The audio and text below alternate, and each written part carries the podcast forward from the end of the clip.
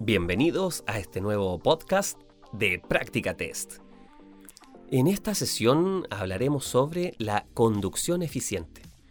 Es el tema número 8 del libro Nuevo Conductor y tiene subdividido su información en los siguientes eh, subtemas, ¿cierto? Primero, ¿qué entendemos por conducción eficiente? Luego, ¿cómo incide la conducción eficiente en el consumo de energía, de combustible? Y beneficios de un buen mantenimiento para terminar con la seguridad. Así que vamos a revisar este tema. Espero que esto, al igual que toda la sesión de nuestros podcasts, les sea de mucha ayuda para complementar el estudio del libro Nuevo Conductor y preparar su examen teórico de conducción. Primero, el libro Nuevo Conductor nos dice qué entendemos por conducción eficiente. Que esta pregunta de inmediato puede ser una pregunta de examen, ¿cierto?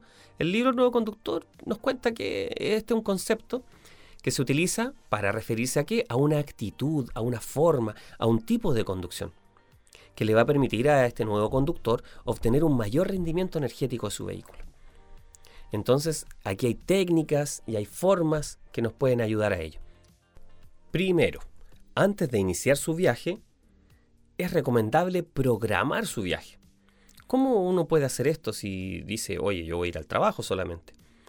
Eh, por ejemplo, utilizando los sistemas de Global Position System, los sistemas de GPS disponibles en los mismos smartphones, ¿cierto? Es una buena forma de verificar las rutas, por ejemplo, que en los tiempos que vivimos pueden variar, ya por diversas situaciones.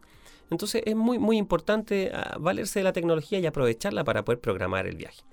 Otra cosa importante para preparar eh, sus viajes es tener el vehículo en buenas condiciones, pensando en la carga. Mientras más carga hay en el vehículo, mayor es la fuerza que debe hacer para moverlo, más eh, recurso energético se va a gastar, o sea, más combustible, más dinero. Luego, con menor carga, entendemos que hay un menor esfuerzo. Entonces, es súper importante considerar si voy a ir primero, por ejemplo, solo o sola a mi trabajo, no tener carga innecesaria en el vehículo que dejé por ejemplo, de un fin de semana con la familia, con los amigos, ¿cierto? Para ello también es importante cuidar la aerodinámica del vehículo. Existen portaequipajes que se utilizan en los techos de los vehículos y si uno lo deja ahí, podría aumentar el consumo hasta en un 20%.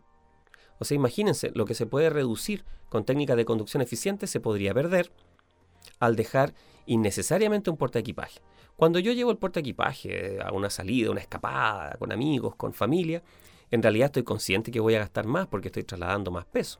Se necesita más fuerza, ¿cierto?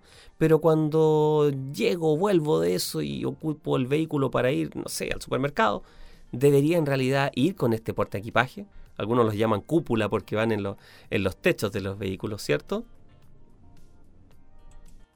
Y bueno, obviamente eso nos dice que es importante cuidar la carga que tengamos en el vehículo y también estas cosas como lo que habíamos nombrado de el porte equipaje que pueden afectar la aerodinámica.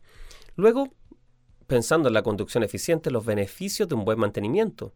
Imaginen que mantener el vehículo en, en perfecto estado, ¿cierto? Puede disminuir el consumo de combustible por ejemplo, cambiando el filtro de combustible cuando es necesario, en un 0,5%, o si tiene filtro de aire, hasta en un 1,5%. Alguien puede pensar que es poco, pero si lo sumo al ahorrar, cuidando la aerodinámica, que era ese 20% que se puede aumentar, o ese 10 o 15% que se puede reducir con conducción eficiente, en realidad es muy, muy positivo lo que uno podría ahorrar, ¿cierto? Luego es importante no exigir el motor. O sea, manejar en la marcha adecuada. Bien, ni tampoco acelerar y frenar innecesariamente o bruscamente. Todo ello aumenta el consumo de combustible. Otra parte importante es la sugerencia sobre programar el frenado. ¿Cómo, cómo se puede conversar o, o, contar esto para poder entenderlo? Primero les voy a decir que, lo hemos dicho en uno de los primeros podcasts, ¿cierto? Que apareció una noticia que dice que el 49% ha reprobado el examen, que la pregunta con mayor error en Chile actualmente, a la fecha, es la pregunta sobre la distancia frenado.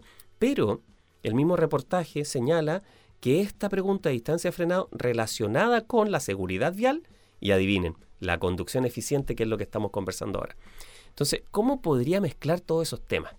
Ustedes ya saben calcular la distancia de tensión total, la distancia de frenado, la distancia de reacción sumadas. Ahora, si me voy acercando o un conductor se acerca a una intersección, sabe que se tiene que detener, una luz de semáforo en rojo que dura harto.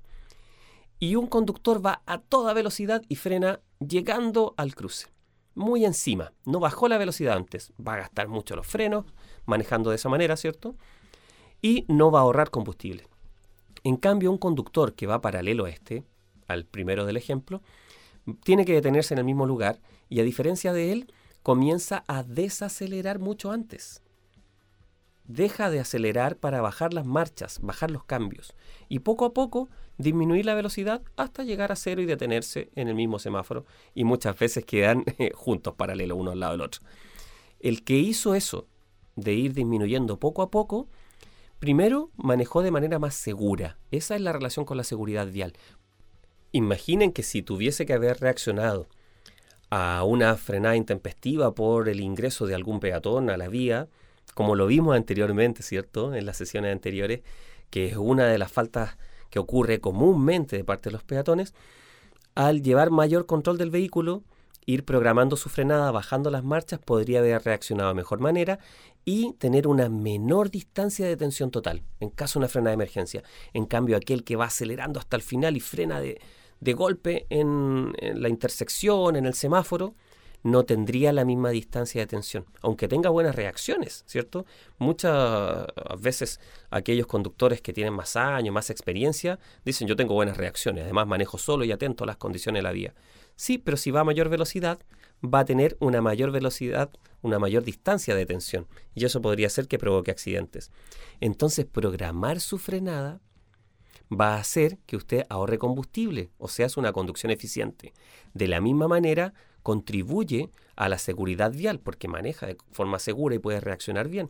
Y finalmente, eso se relaciona directamente con la distancia de frenado. Ahí está la pregunta con mayor error que se publicó en una noticia muy relevante para nosotros. Luego vamos a pensar en la seguridad.